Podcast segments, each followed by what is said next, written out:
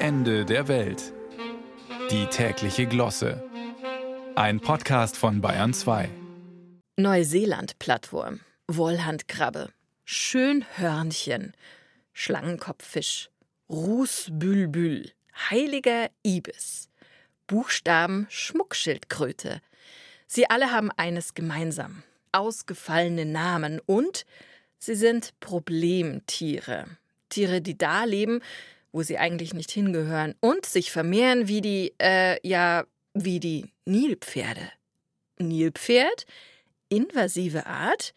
Ja, nicht in Afrika. Am Nil ist es natürlich schon längst ausgestorben. Kleiner Gruß aus der Küche des Pharao. Aber in Kolumbien vermehrt sich das Happy Hippo völlig ungezügelt. Das afrikanische Nilpferd ist quasi die Wollhandkrabbe Lateinamerikas. Aus ursprünglich vier eingeschleppten Tieren sind in den letzten Jahren rund 160 geworden. Bald könnten es weit über 1000 sein und dann ist die Dickhäuter-Invasion nicht mehr zu stoppen.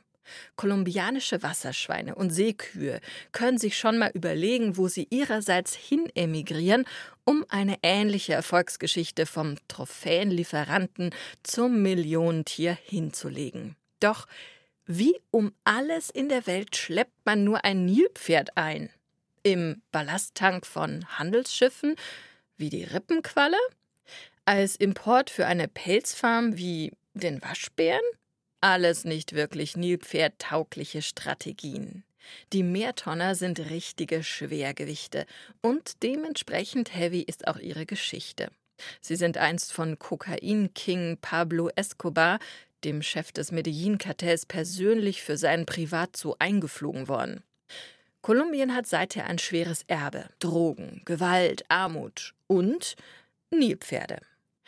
Als Escobar vor zehn Jahren erschossen worden ist, hat man sie einfach aus dem Zoo freigelassen. Seither tauchen sie regelmäßig unter im Rio Magdalena, durchwühlen im Schutz der Dunkelheit die Felder der Bauern drücken ihnen ihre Hufe auf. Eine nachtaktive Killertruppe, der keiner was kann.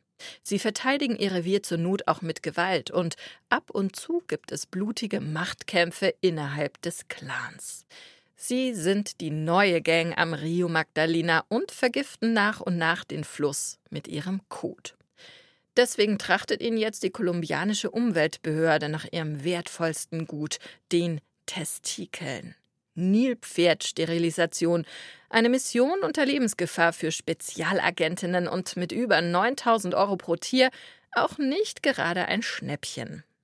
Deswegen wird ihre Abschiebung in Erwägung gezogen. Doch wer will ernsthaft ein so schwer erziehbares, wenig gesellschaftsfähiges Haustier haben, außer einem Superkriminellen?